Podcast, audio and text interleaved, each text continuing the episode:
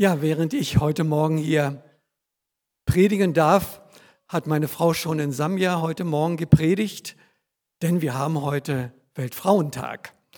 Und sie hat über das Wesen der Frau gepredigt. Liebe Frauen, ich muss euch enttäuschen. Es geht heute nicht um euch, sondern um mich. Um mich als Mann.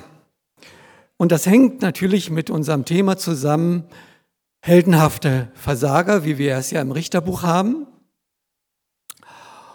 Und wir sind ja schon einige Sonntage dabei.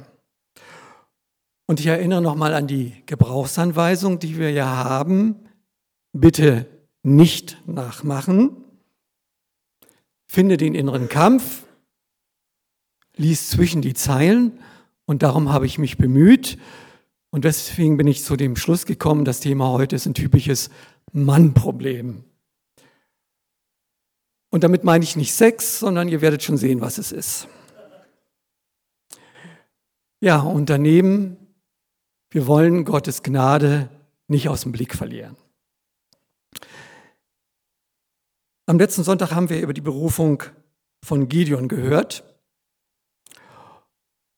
Und in dem Kapitel darauf, was wir hier ausgelassen haben und auslassen werden, ging es ja um die eigentliche Schlacht. Gideon ist berufen worden, für Gott und für das Volk in die Schlacht zu ziehen. Und Gott hat schon genaue Anweisungen gegeben. Die Truppe, die er hatte, wurde immer kleiner, weil Gott gesagt hat, mm -mm, hinterher soll keiner sagen, ihr habt das mit eurer Kraft getan, sondern es soll meine Kraft gewesen sein. Und es läuft eigentlich alles ganz gut. Gideon kommt mit List und Überraschung in das feindliche Heerlager und die Feinde werden zerstreut. Und Gideon macht sich an die Verfolgung und wir könnten jetzt denken, Ende gut, alles gut. Wären da nicht ein paar unschöne Dinge, die jetzt passieren? Und darum wird es heute Morgen in meiner Predigt gehen, wie aus Ärger Wut wird und wie Gott handlich gemacht wird. Ich werde nicht immer den Bibeltext lesen, sondern teilweise erzählen, dass ich denke, das ist manchmal einfacher von der Konzentration her. Zeig doch mal die nächste Folie. Genau. Also das ist so manchmal der Ausdruck von uns Männern, wenn wir uns nicht im Griff haben. Ja, und die Leute von Ephraim fragten Gideon, warum hast du uns das angetan? Warum hast du uns nicht rufen lassen, als du ausgerückt bist, um gegen die Medianiter zu kämpfen? Und sie stritten heftig mit ihm. Ups, was ist denn jetzt passiert? Gideon trifft bei der Verfolgung auf die Leute von Ephraim und die sind mächtig sauer. Also neudeutsch würden wir sagen, sie sind angepinkelt. Gideon hatte nämlich vor der Schlacht Botschafter zu vier Stämmen gesandt mit der Bitte, kommt mit mir in die Schlacht. Aber den Stamm Ephraim hat er ausgelassen. Warum wissen wir nicht. Hinterher nach der Schlacht schickt er aber Boten zu ihnen und sagt, bitte kommt und helft, besetzt die Wasserstellen, dass der Feind keine Möglichkeit hat zu entkommen. Und die Ephraimiter haben das auch getan und haben auch mächtig zugeschlagen. Aber warum sind sie denn jetzt so sauer? Anstatt sich zu freuen, dass jemand die Sache in die Hand nimmt, auch in ihrem eigenen Interesse. Nun, ich vermute, sie sind in ihrer Ehre gekränkt. Naja, können wir denken, vielleicht haben wir so die Vorstellung von unseren jungen Mitbürgern mit Migrationshintergrund. Ne? Was guckst du? In diesem Fall war es eher, warum hast du nicht geguckt? Die fühlen sich in ihrer Ehre gekränkt. Gideon kriegt den Ruhm und wo bleibt da unser Ruhm? Das ist uns vielleicht ein bisschen fremd als Deutsche ohne Migrationshintergrund mit der Ehre. Wir nennen das eher mangelnde Kommunikation. Nicht, lieber Bruder Gideon, wenn du nächstes Mal so eine Aktion machst, dann mach dir doch vorher bitte einen Zettel und schreib bitte rauf, wer alles betroffen sein könnte und vergiss nicht mit ihnen zu sprechen, damit sich auch gar keiner übergangen fühlt. Ich habe mich natürlich gefragt, ist das wirklich nur die Ehre, um die es hier geht? Das andere Motiv dahinter könnte natürlich sein, sie hätten auch gerne das Lager mitgeplündert. Jetzt haben sie darauf kein Anrecht und ihm bleiben nur so die paar Leute, die sie da erschlagen. Das Dumme an der Sache ist nur, Gideon ist noch mitten im Kampf und jetzt führt er so eine Diskussion wegen falschem Stolz und Enttäuschung. Falscher Ort, falsche Zeit. Aber ich muss sagen, Gideon ist hier klug. Vielleicht ärgert er sich, aber er hält sich zurück und er sagt, was habe ich denn schon getan, verglichen mit euch? Ihr habt schon zwei Fürsten der Medianiter erschlagen. Gott hat euch den Sieg doch gegeben und ihr habt viel mehr erschlagen als ich. Was ist denn das? Er macht sie groß und er macht sich klein. Und wir wissen ja, in den Sprüchen steht, eine freundliche Antwort lindert den Zorn. Und ihr Zorn lässt nach und sie lassen ihn weiterziehen. Und dann kommt Gideon an den Jordan mit seinen 200 Männern, überquert ihn. Und wir lesen, sie sind völlig erschöpft. Die Schlacht dauert ja schon, hat ja schon Stunden gedauert. Und da kommen sie in einen Ort, der heißt Sukkot. Und Gideon fragt da die Leute, könnt ihr meinen Kriegern Brote zu essen geben? Sie sind sehr müde. Und ich verfolge die beiden Fürsten, Sebach und Salmuna. Doch die Obersten von Sukkot weisen ihn ab. Noch hast du die beiden ja nicht bekommen. Warum sollen wir denn dein Herr da Brot geben? Hier wird es sehr unsolidarisch. Wobei ich kann die Leute verstehen. Lebensmittel sind wertvoll in dieser Zeit des Krieges und der ständigen Heimsuchungen. Und wer weiß, ob Gideon überhaupt Erfolg hat. Hinterher war alles umsonst. Und ich kann mir vorstellen, nach Ephraim jetzt so das Zweite, dass so langsam im Gideon der Ärger hochsteigt. Und er wird gedemütigt vor seinen Männern, die gucken alle auf ihn und seine Autorität wird ja hier in Frage gestellt. Was steigt da ihn auf? Vermutlich Zorn. Aber Gideon hält sich noch zurück und er sagt, wenn Gott mir den Sieg schenkt, komme ich zurück und dann werde ich euch verdreschen mit Dornen und Stacheln aus der Wüste. Und ich finde, das ist immer noch einigermaßen angemessen. Er fängt keine Auseinandersetzung an, hat sein Ziel im Auge und er bewahrt seine Autorität gegenüber seinen Männern, indem er die Bestrafung für später androht. Und dann geht es weiter in den nächsten Ort, Pnuel. Und wieder trägt er seine Bitte vor und er kriegt die gleiche Antwort. Und wieder droht er und sagt, wenn ich zurückkomme, werde ich euren Turm einreißen.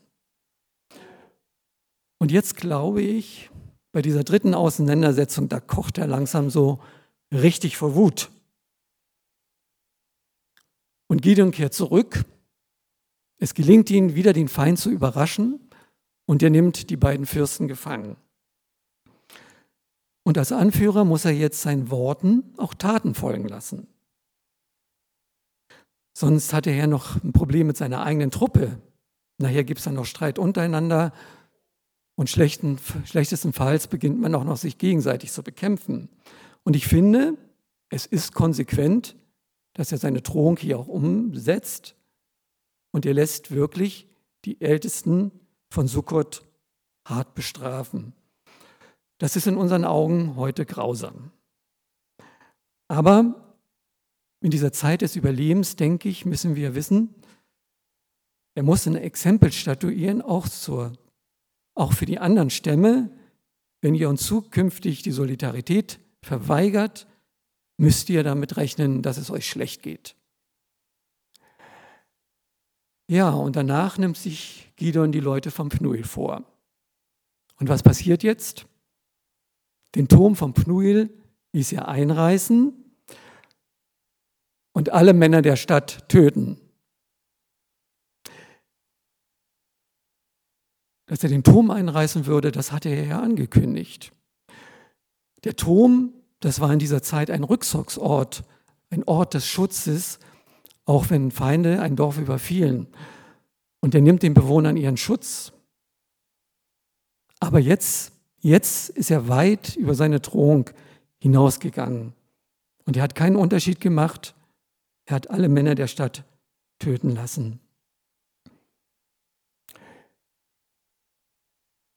Ich glaube, wir können uns das schwer vorstellen, was es bedeutet, zu kämpfen in einem Krieg und Menschen zu töten.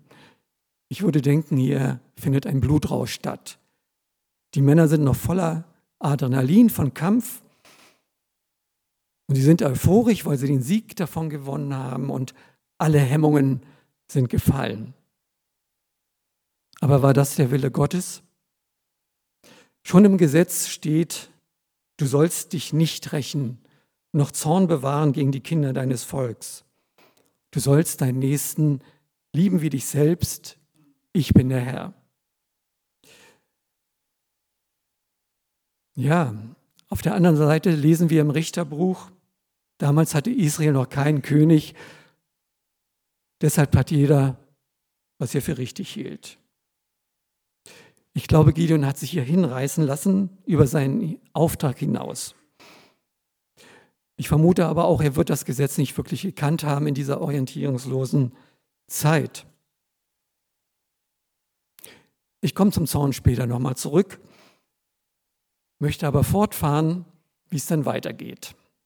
Ich lasse ein bisschen was aus, da könnt ihr was über Kindererziehung lesen, Väter, lest euch das mal durch, wie Söhne hart gemacht werden. Ich glaube, das sind nicht so unsere Methoden mehr, aber vielleicht sollten wir trotzdem davon was lernen. Und danach baten die Israeliten Gideon, sei unser Herrscher und herrsche über uns. Kommt uns das bekannt vor? Menschen suchen Führung. Und wenn jemand erfolgreich ist und sich durchsetzen kann, dann findet er schnell Stimmen, die ihn auf das Podest heben wollen. Das ist menschlich und finde ich auch im guten Sinne gibt es ja Sicherheit, wenn da jemand da ist, der den Überblick hat und der seinen Kopf hinhält. Dahinter wollen wir uns doch gern versammeln. Aber auch hier ist Gideon wieder sehr vorbildlich und er widersteht der Versuchung zur Macht und er sagt, N -n, ich will nicht herrschen, der Herr soll über euch herrschen. Weil Gideon weiß, er hat, er hat nicht Israel gerettet, sondern das war Gott. Und vielleicht wusste er das noch aus dem Gesetz, dass Gott König über Israel sein wollte. Aber Gideon hat einen Wunsch. Er will das Gold aus der Beute. Und da steht ihn als siegreicher Anführer auch ein Stück weit zu. Und er lässt alle Goldringe einsammeln. Ich habe das mal ausgerechnet, was das die Angaben sind in Lot, das waren so etwa 20 Kilo Gold, die da zusammengekommen sind. Das ist jetzt kein großer Berg, weil Gold ist sehr schwer. Also das ist so eine Milchpackung in unserer Hand. Das sind so 20, 20 Kilo Gold. Und was macht Gideon aus diesem Gold? Gideon machte ein heiliges Effort aus dem Gold und stellte es in seiner Heimatstadt auf. Sämtliche Israeliten trieben dort Abgötterei, indem sie das Ephod anbeteten. Und es wurde Gideon und seiner Familie zum Verhängnis. Die Bibelkundigen unter euch werden vielleicht wissen, der Ephod war ja eigentlich das Obergewand des Hohepriesters, ein sehr kostbares Gewand, sehr schön anzusehen, darüber die goldene Brustplatte mit zwölf wertvollen Halbedelsteinen und auf jeden dieser Steine war ein Name eines Stammes eingraviert. Und das sollte Gott daran erinnern, dass Israel sein Volk ist, wenn der hohe Priester zu seinem Dienst kam. Was ist der Ephod hier? Ich habe versucht, das rauszufinden. Viele Bibelausleger sagen ja, das war ein Götzenbild. Aber so ganz eindeutig ist es nicht. Und ich habe mich versucht, in Gideon hineinzusetzen. Vielleicht hatte er ja gar nicht die Absicht, ein Götzenbild zu machen. Aber er wollte irgendwie dieses Erlebnis vielleicht festhalten. Es gab ja keinen Gottesdienst, wie wir jeden Sonntag hier haben. Es gab keinen Tempel in Jerusalem, wo Gottesdienst stattfindet. Und ich finde es menschlich, diesen Versuch, irgendwie Gott festzuhalten, um ihn zu anbeten. Und schließlich war das Gold ja aus dem Sieg, den Gott geschenkt hatte. Vielleicht war das eine Erinnerung. Und ich finde es da selbstgerecht, wenn wir Gideon hier an diesem Punkt verurteilen. Sehen wir uns nicht alle danach, dass wir Gott irgendwie festhalten können? Und ich frage mich auch, wie oft passiert es mir denn, dass ich versuche, Gott handlich zu machen und ihn feststellen, äh, festzuhalten mit meinen Vorstellungen, die doch so eng sind. Und wie oft ist das in der Kirchengeschichte passiert, dass wir Gott klein gemacht haben und in unsere Form gepresst haben. Nicht aus Gold, aber in der Art und Weise, wie wir ihn verherrlicht haben oder meinten, ihn zu verherrlichen. Wie dem auch sei, es ist Gideon zum Verhängnis geworden. Aber kommen wir zurück zum Zorn Gottes. Krieg ist grausam und läuft häufig aus dem Ruder. Und das ist nichts Überraschendes. Das sehen wir auch gerade wieder aktuell und schon seit Jahren im Syrienkrieg. Wieder keine Rücksicht genommen wird, auch nicht auf die Zivilbevölkerung. Und Menschen und leider insbesondere wir Männer können zu Monstern werden. Die einen, die die Macht haben aus kaltem Kalkül, um der Macht willen, und die anderen, die sich entfesseln lassen, wo alle Hemmungen fallen und das wirklich schlechte Mann rauskommt. Ich habe euch mal drei Schlagzeilen willkürlich aus dem Februar rausgesucht. Rassistisch, den rassistischen Mord in Hanau, den haben wir alle ja zu genügend in den Nachrichten mitbekommen. Wir unterstützen ja als Gemeinde auch äh, die Initiative für Indien, wo Angelika Scholten aus unserer Gemeinde arbeitet. Und auch dort ist es seit Jahren so, dass eine nationalistische Regierung die Auseinandersetzungen, die religiösen Auseinandersetzungen im Land anfeuert, weil der Hinduismus nur alleinige Religion in diesem Land sein soll. Und in Visier kommen die Moslems und auch die Christen. Und drei Tage lang hat dort im Delhi ein Mob getobt aus Männern, die mit Eisenstangen, Molotow-Cocktails und Pistolen durch die Straßen gezogen sind, auf der Jagd nach Andersgläubigen. Und so ein Mob möchte man nicht in die Hände fallen. Ich denke, was viele von euch nicht wissen, ist, was in Mexiko so los ist. In Mexiko gab es zahlreiche Protestmärsche gegen, die, gegen Gewalt gegen Frauen. Und am 9. Februar hat die Polizei die Leiche der 25-jährigen Ingrid Escamilla in ihrem Haus gefunden, die von ihrem Freund gefoltert und erstochen worden war. Die offizielle Statistik geht von zehn Femiziden pro Tag aus, aber die Dunkelziffer ist hoch. Heute an diesem Tag werden in Mexiko vermutlich zehn Frauen ermordet werden und schwer misshandelt werden und voraussichtlich von ihren Partner. Und ich erspare euch die grausamen Details, die in diesem Bericht waren, die ich da gelesen habe. Die Geschichte der Menschheit in der Bibel ist eine Geschichte des Zorns. Angefangen bei Kain, der seinen Bruder aus Zorn erschlagen hat, weil er sich zurückgesetzt fühlte und ungerecht behandelt. Und die Geschichte endet im Zorn. In der Offenbarung lesen wir, und die Völker sind zornig geworden und es ist gekommen dein Zorn. Und an anderer Stelle, und der Drache wurde zornig gegenüber die Frau und die Frau ging hin. Der Drache ein Bild für den Teufel und die Frau ein Bild für die Gemeinde. Ihr seht, alles geht einmal zornig zu Ende. Und woher, woher kommt diese Grausamkeit, diese Gewalt, auch diese männliche Gewalt? Und wie gehen wir damit um, mit diesem Ärger und dem Zorn? Dürfen wir als Christen solche Gefühle haben wie Zorn? Zorn scheint ja erstmal etwas sehr Negatives zu sein. Das denken wir, wenn wir an Jesus denken. Das denkt auch unsere Gesellschaft. Zorn ist zerstörerisch. Aber ich finde, das ist nur eine Seite der Medaille, und zwar die negative. Wie ist es denn mit dem Wesen Gottes? Zorn gehört zum Wesen Gottes. Und ich könnte zig Bibelstellen zitieren aus dem Alten Testament, wo Gott über seinen Zorn spricht. Als die Israeliten das goldene Kalb gemacht haben und Mose kehrt zurück, was sagt Gott?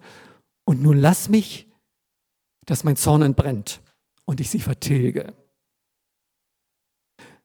An anderer Stelle können wir wieder lesen, zum Beispiel im Sacharja, so spricht der Herr Zebaoth, ich eifere für Zion mit großem Eifer und ich eifere um seinetwillen in großen Zorn. Und die meisten von uns kennen ja, das ist nicht nur im Alten Testament so. Selbst der sanftmütige Jesus wurde zornig. Wir kennen die Tempelreinigung. Aber es gibt noch andere Stellen. Zum Beispiel aus Markus 3, Vers 5. Und er, nämlich Jesus, sah sie ringsum an mit Zorn. Und er war betrübt über ihr verstocktes Herz und sprach zu den Menschen, strecke deine Hand aus. Und er streckte sie aus und seine Hand wurde gesund. Wisst ihr, Jesus, Jesus ging das unter der Haut, wenn Menschen gelitten haben. Und er wurde zornig über die frommen Spießer seiner Zeit, die mit ihnen anfingen, darüber zu diskutieren, darf man an Sabbat heilen oder nicht. Und er sagt, sie waren verstockt und das, das hat ihn tief bewegt. Und dieser Zorn Jesus ist ja nicht verschwunden, nachdem er nun am Kreuz für uns gestorben ist. Wir nehmen das nur nicht mehr wahr, weil wir durch Jesus in einer zornfreien Zone leben dürfen. Paulus schreibt, denn Gottes Zorn wird vom Himmel her offenbart über alles gottlose Wesen und alle Ungerechtigkeit der Menschen, die die Wahrheit durch Ungerechtigkeit niederhalten. Und an dieser Bibelstelle können wir erkennen, der Zorn Gottes ist nicht eigensüchtig. Es geht ihm nicht um sich selbst. Und er ist nicht willkürlich. Und dieser Zorn Gottes ist auch nicht unbeherrscht, sondern er hat einen Zweck. Darüber hat Edwin schon vor zwei Wochen gesprochen. Der Zorn Gottes zieht eine Grenze gegen die Ungerechtigkeit. Und es gibt einen Punkt, wo Gott sagt, bis hierhin und nicht weiter.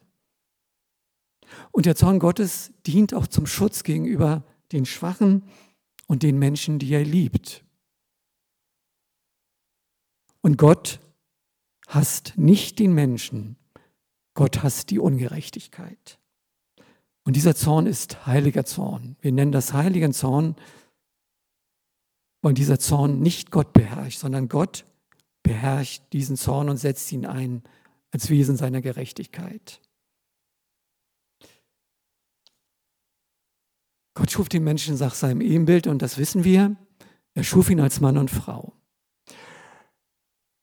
Und da sollte es uns ja nicht wundern, wenn er jedem Geschlecht auch einen besonderen Teil seines Wesens mitgegeben hat. Und ich bin überzeugt, dass er mir und dir als Mann auch etwas von diesem Feuer mitgegeben hat, was er in sich hat und was zu diesem Zorn führen kann. Und dass es uns auch erlaubt, als Männer zornig zu werden. Männer, das gehört zu unserem Wesen und das können wir nicht einfach verleugnen. Warum lieben denn Männer Sport, Abenteuer und Actionfilme, in denen sich Männer wie blöd verkloppen und kein Arzt könnte sie hinterher zusammenflicken, aber das wird so ausgewalt und nochmal eine drauf und nochmal eine, nimmt gar kein Ende. Oh, und Männer tören das an, jawohl. Da spielen wir doch manchmal was in uns, was wir gerne rauslassen würden. Ich habe das erst vor ein paar Jahren verstanden. Mein jüngster Sohn liebt Autos. Ich bin da etwas sachlicher. Aber ich habe das Wesen Gottes neu erkannt im Psalm 104. Du fährst auf den Wolken wie auf einen Wagen und kommst daher auf den Fittichen des Windes. Meint ihr, Gott fährt mit 1,5 Kilometer die Stunde auf dem Wind? Boah, Gott, Gott, der Schöpfer hat Lust, auf seiner Schöpfung daherzukommen im Sturm. Das macht ihn Freude. Wundert es uns dann, dass Männer Autos lieben, starke Maschinen und dass sie sich zum Mond schießen lassen mit 50.000 PS unterm Hintern? Was wäre, wenn wir Männer dieses Grundgefühl nicht hätten? Wir würden bei Gefahr unsere Frauen und Kinder im Stich lassen. Tut mir leid, liebe Tochter, da kommt ein Löwe. Ich bin ja beim Nabu, ein Löwe ist ja auch nur ein Tier und der will nur fressen. Und, und mein Leben ist mir lieb, deswegen gehe ich jetzt auf den Baum. Siehe zu, dass du auch davon kommst. Und wenn nicht, war schön, dich kennengelernt zu haben. Und wenn, was macht ihr, wenn jemand eure Frau belästigt? Ach Schatz, du weißt doch, wir Männer sind so, wir haben uns nicht im Griff. Und dein Schatz sagt, ach wie schön, dass du so sanftmütig bist. Wir brauchen dieses Gefühl des Zorns auch, um im Notfall handeln zu können. In unserem Körper passiert da etwas, und das geht erstmal nicht über unseren Verstand, sondern da werden wir bereit gemacht. Bereit, entweder zu fliehen oder zu kämpfen. Und damit die Angst in uns nicht größer ist, haben wir diesen Zorn bekommen, der uns hilft, die Angst zu überwinden und uns in den Weg zu stellen. Ja, und Männer können nicht nur Monster sein, sie können auch selbstlos sein und sich opfern. Und das ist eigentlich, was Gott sich gedacht hat. Und darum hat Gideon auch dieses Feuer gebraucht in sich, um diesen Kampf zu führen. Darum ist wichtig, dass dieses Feuer nicht gelöscht wird, sondern dass es geheiligt wird. Ein Feuer außer Kontrolle zerstört. Aber gezielt ein Feuer anzünden in der Nacht bedeutet Schutz und bedeutet Wärme. Ja, und da kommen wir zum inneren Kampf, den wir austragen müssen mit unseren Gefühlen, wie Ärger, Wut und Zorn. Das ist ja nicht so einfach. Zum Frauenwelttag kam gerade eine Studie der UNO raus zur Gleichstellung von Mann und Frau. Und siehe da, 25 Prozent der Weltbevölkerung halten es für völlig normal, dass Männer ihre Frauen schlagen. Ich habe mich gewundert, dass das noch so niedrig ist. Aber das ist so. Und das liegt daran natürlich auch an kulturellen Bildern und Vorstellungen, was ein Mann ist. Ein Mann muss sich nicht sagen lassen und die Frau hat zu schweigen. Und wenn sie die Autorität des Mannes ankratzt, dann können Männer wild werden. Wie ist das mit Vater und Sohn? Welche Vorbilder haben uns geprägt? Also ich kann mich sehr gut erinnern, ich bin ja schon ein bisschen älter. Meiner Generation war das noch ein bisschen anders als heute. Und ich war auch als Kind an manchen Stellen, nicht oft, aber manchmal wurde ich auch ein bisschen wütend, wenn mein Vater etwas wollte und ich wollte eigentlich was anderes, dann brach es aus mir raus. Und wenn es aus mir rausbrach, dann brach es aus meinem Vater raus und ich habe eine gekriegt. Mein Vater war nicht besonders gewalttätig, aber das war, war normal. Und es gab mehrere dieser Situationen und aus diesen Situationen habe ich gelernt, ich darf meinen Ärger nicht ausdrücken, sonst gibt es einen rauf. Und das hat mich ein Stück weit geprägt und ich habe gelernt, rede nicht über deinen Ärger. Schluck ihn runter. Gewalttätige Väter, den ich nicht hatte, bringen häufig auch gewalttätige Söhne hervor.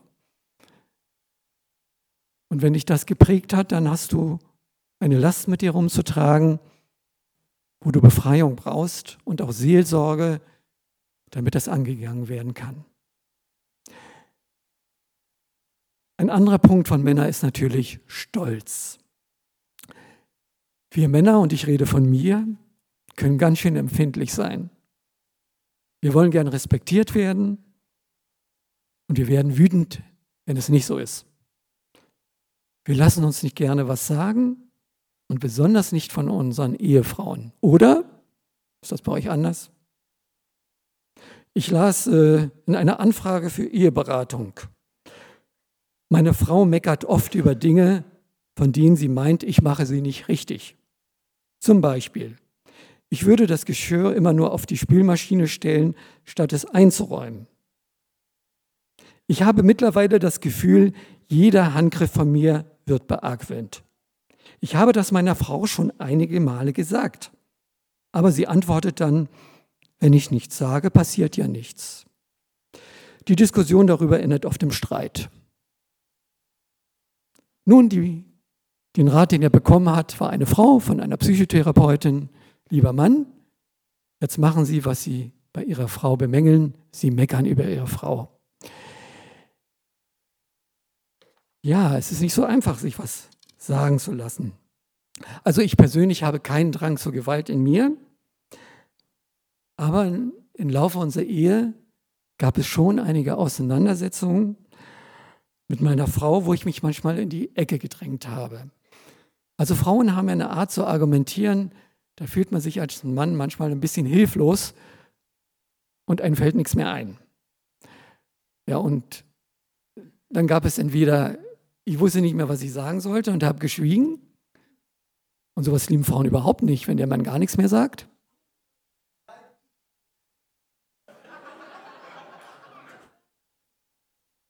Oder aber der Ärger in mir stieg an und ich habe doch zugeschlagen. Mit Worten. Ich kann das, sonst würde ich ja nicht hier stehen. Ne?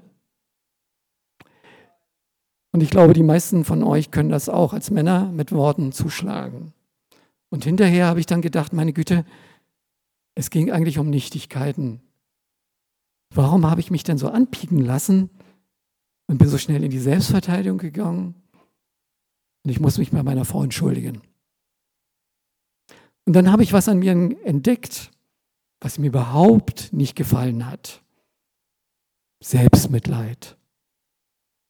Meine Frau wollte mich auf etwas hinweisen, was ihr nicht passte. Und ich fühlte mich angepiekst fühlte mich noch als Opfer und unverstanden und fing an zu jammern. Und ich denke, das ist ein großes Problem warum Männer gewalttätig werden. Selbstmitleid. Meine Frau ist ja zurzeit in Sambia und in einem Land der dritten Welt ist es ja nun mal leider so, dass die Menschen arm sind, dass wenig Arbeit da ist. ist. Und was machen Männer und Frauen in dritten Ländern? Die Frauen sorgen für die Familie und gehen hart arbeiten und die Männer gehen saufen weil sie sich selbst bemitleiden und keine Perspektive haben und jammern rum. Und wenn dann die Frau was sagt, bekommt sie Schläge, weil der Mann das nicht hören will, dass er eigentlich im Grunde versagt. Und die Wut des Mannes richtet sich gegen die Wahrheit, die die Frau ausspricht. Selbstmitleid ist nur verletzter Stolz, weil man nicht der sein kann, der man eigentlich sein will.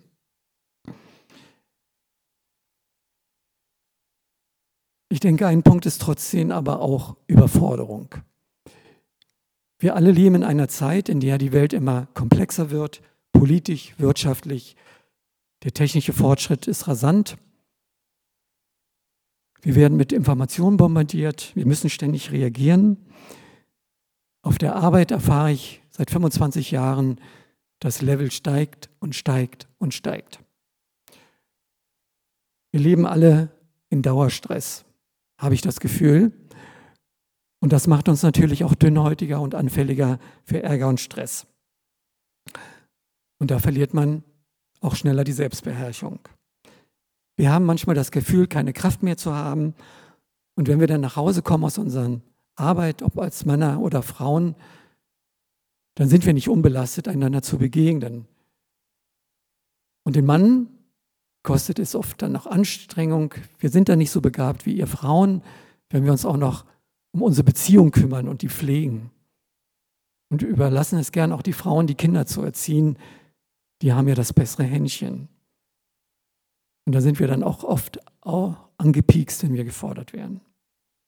Kleinigkeiten führen dann schnell zum Streit. Und uns ist allen klar, die Gefühle, die wir als Menschen haben, sind mächtig. Und Zorn ist ein mächtiges Gefühl. Und die Frage ist, wer herrscht über mich? Ich über meinen Zorn oder mein Zorn über mich? Das gibt ein schönes Wort in den Sprüchen. Ein Mann, der seinen Zorn nicht zurückhalten kann, ist wie eine offene Stadt ohne Mauern. Also eine offene Stadt, da kann jeder reinmarschieren, der will und kann machen, was er will, wenn er stark genug ist. Und das ist so auch mit dem Zorn. Wenn wir als Männer nicht gelernt haben, Selbstbeherrschung, dann haben wir keine Mauer und der Zorn kann uns überwältigen. Ihr sollt wissen, meine lieben Brüder, ein jeder Mensch sei schnell zum Hören, langsam zum Reden, langsam zum Zorn. Ich finde interessant, es heißt nicht, ein Mensch sei ohne Zorn, sondern langsam. Das heißt, wir müssen lernen, vielleicht an der einen oder anderen Stelle mal durchzuatmen und versuchen rechtzeitig runterzukommen, bevor wir explodieren. Ja, und da bin ich beim Thema, was können wir denn tun?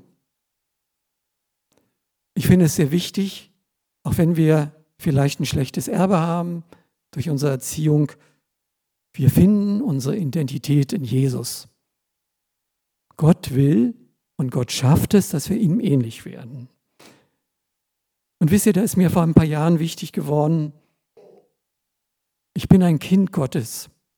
Und ich fand, das stimmt, aber eigentlich ist mir das zu wenig, weil ihr wisst, wenn wir die Vorstellung von einem Kind haben, das halten wir an der Hand. Und Gott, der Vater, guckt auf mich runter, auf Klein Fred. Und ich dachte, nö, eigentlich gefällt mir das gar nicht mehr. Ich bin ein Sohn Gottes. Und Gott erlaubt es mir, dass ich mit Augenhöhe auf ihm stehe. Und er legt, und so stelle ich mir das vor, seinen Arm um mich und schaut mich an, wenn er mit mir redet. Das ist meine Identität. Ich bin ein Sohn Gottes. Und unsere Identität, da haben wir auf dem letzten K5 ein bisschen von gehört, die da waren. Und das ist mir auch seit letztem Jahr wichtig. Wenn wir Jesus ähnlich werden, dann sind wir beides. Lamm und Löwe. Und ich möchte gerne Löwe werden. Das habe ich mir vorgenommen. Ich möchte ein Löwe werden. Ja, gegen Stress hilft nicht nur Sport zu gucken, Männer, sondern ihr müsst auch Sport machen. Weil ich habe in meiner Reha gelernt, Stress baut man nicht ab durch Ruhe, sondern Stress baut man nur ab, indem man sich bewegt. Also macht Sport, hackt Holz oder macht sonst was, das entspannt. Also mir hilft das. Ich hatte mein Joggen ein bisschen vernachlässigt, aber ich laufe wieder und ich merke, es tut mir gut und ich fühle mich besser. Als Mann muss ich lernen, nimm nicht alles persönlich. Wir alle sind Menschen und haben unsere Grenzen. Ich arbeite im Krankenhaus und da werde ich manchmal schon angebögt in der Hotline, weil etwas nicht funktioniert. Und ich bin nur der Blitzarbeiter. Weil die Menschen, die mich anrufen, sind im Stress. Wir brauchen auch immer wieder den Blick auf den anderen. Der meint nicht, ich bin blöd, sondern der steht unter Druck. Und auch wenn eure Frau euch was sagt, es geht hier einfach nicht darum, euch klein zu machen. Frauen wollen einfach sagen, wie es ihnen geht. Und ich sage immer zu mir selbst, Fred, hör auf zu jammern. Und das hilft mir manchmal. Und manche Männer und manche Menschen sind einfach A-Löcher. Da kann man nichts machen, die behandeln alle gleich schlecht, aber es sind geliebte A-Löcher und Gott segne sie.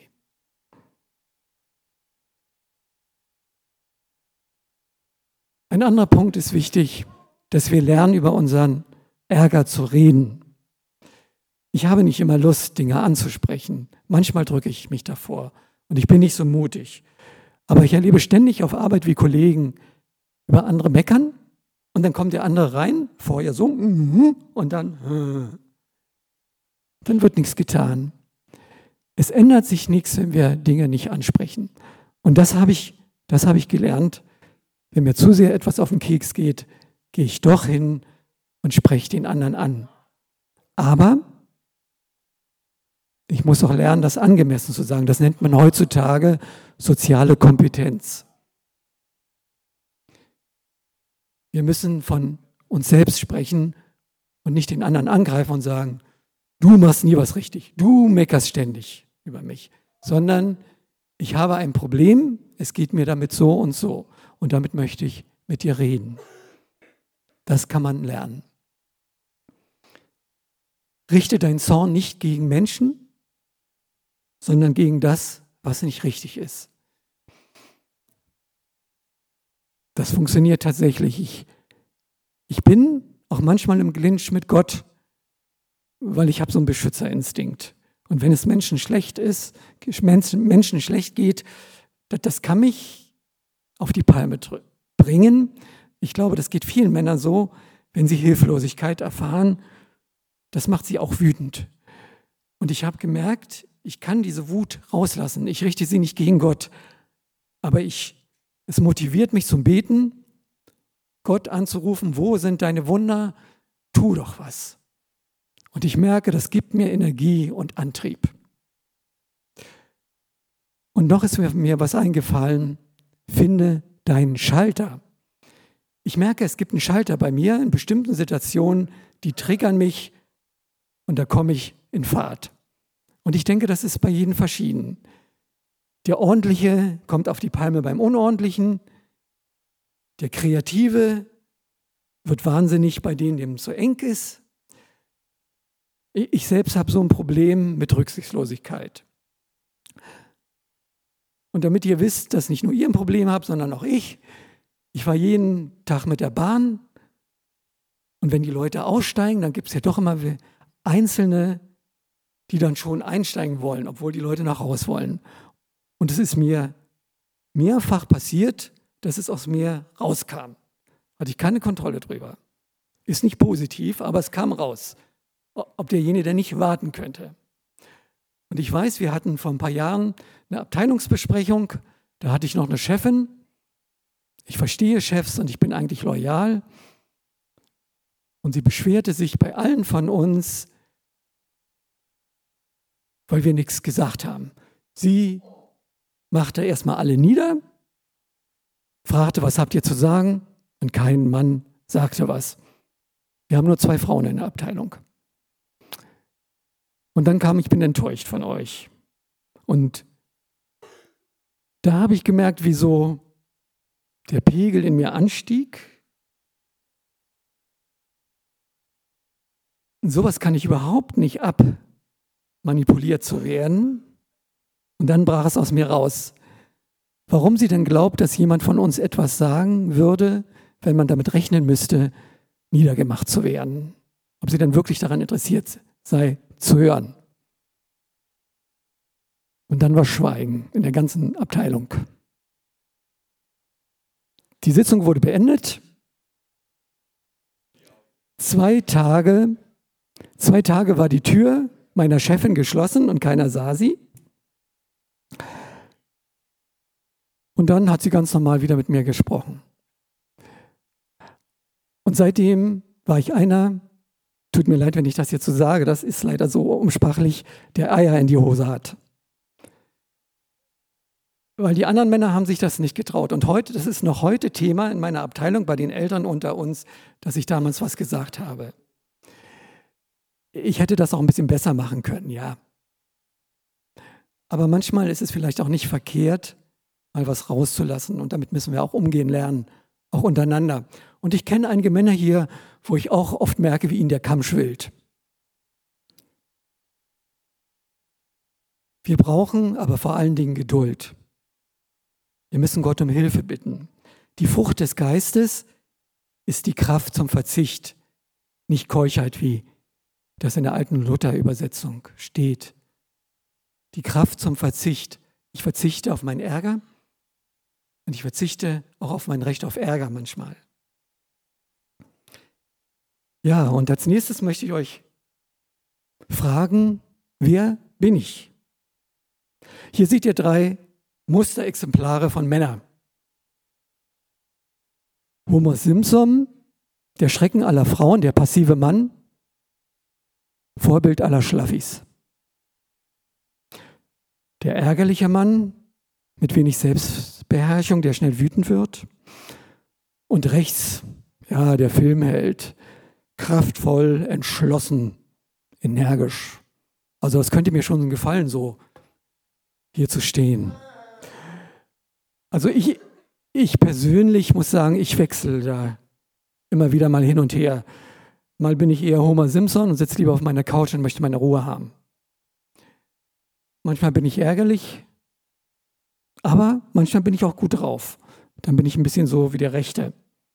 Aber das bin ich nur, wenn ich dicht bei Jesus bin. Das ist jedenfalls meine Erfahrung. Und ich fand dieses Zitat super. Es gibt zaghafte Männer, schüchterne Männer, so wie ich, Markus Söder, bayerischer Ministerpräsident. Ja, in, in der Heute-Show fanden die das alles sehr witzig. Die würden gedacht haben, Understatement nennt man das, ne? Aber ich glaube den Mann. Der hat etwas von sich preisgegeben, weil er wusste, die glauben das alle nicht. Ne? CSU-Mann aus Bayern, typischer Raufbold. Und ich glaube Ihnen, dass er in seinem Kern, wie wir alle, auch etwas Schüchternes hat und Unsicherheit. Aber er hat gelernt, sich durchzuboxen. Also Männer, habt Mut. Wenn das schon Markus Söder seid, sagt, dann können wir auch noch weitere Dinge bewerkstelligen.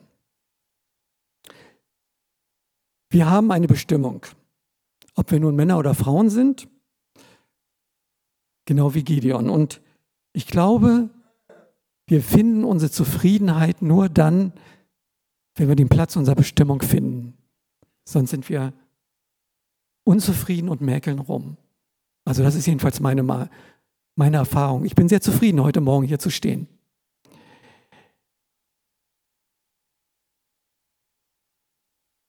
Wir werden natürlich manchmal wie Gideon auch ärgerlich und werden Fehler machen und wir werden fallen.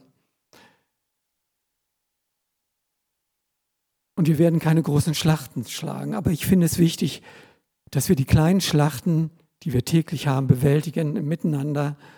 Und Gott wird mit uns sein und uns helfen und aus uns Persönlichkeiten machen, die er sich vorgestellt hat. Gideon hat versagt. Ja, aber was wissen wir denn von Gideon? Wir lesen das so komprimiert, ein langes Leben. Und nur die Besonderheiten aus seinem Leben sind hervorgehoben. Und Gideon war vermutlich ein junger Mann. Und junge Männer sind voll Adrenalin. Und da kommt die Wut noch schneller raus. Und wir haben kein Recht, Gideon zu verurteilen. Und deswegen blicken wir nochmal auf die letzte Anweisung. Behalte Gottes Gnade im Blick.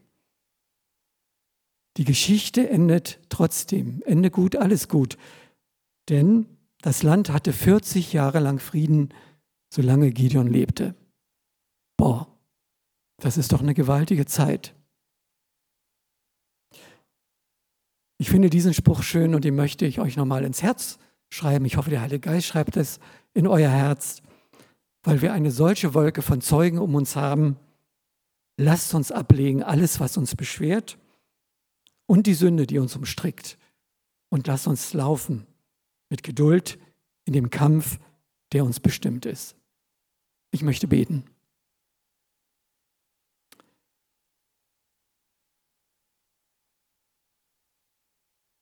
Herr Jesus, ich danke dir, dass ich ein Mann bin und ich bin es nicht umsonst, du hast das so gewollt. Ich danke dir für die Männer unserer Gemeinde, die du genauso gewollt hast.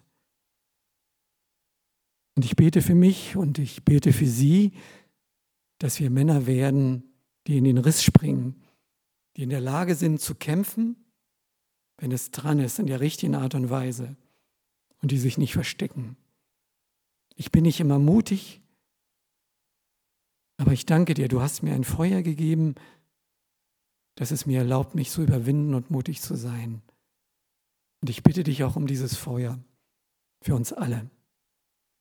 Und wie Gideon geht es mir oft so und ich sage dir, Herr, wo sind deine Wunder und großen Taten, die du in deinem Wort erzählst? Warum sind sie nicht mehr hier? Ich möchte sie erfahren. Und ich danke dir, dass du uns verstehst und antwortest. Amen.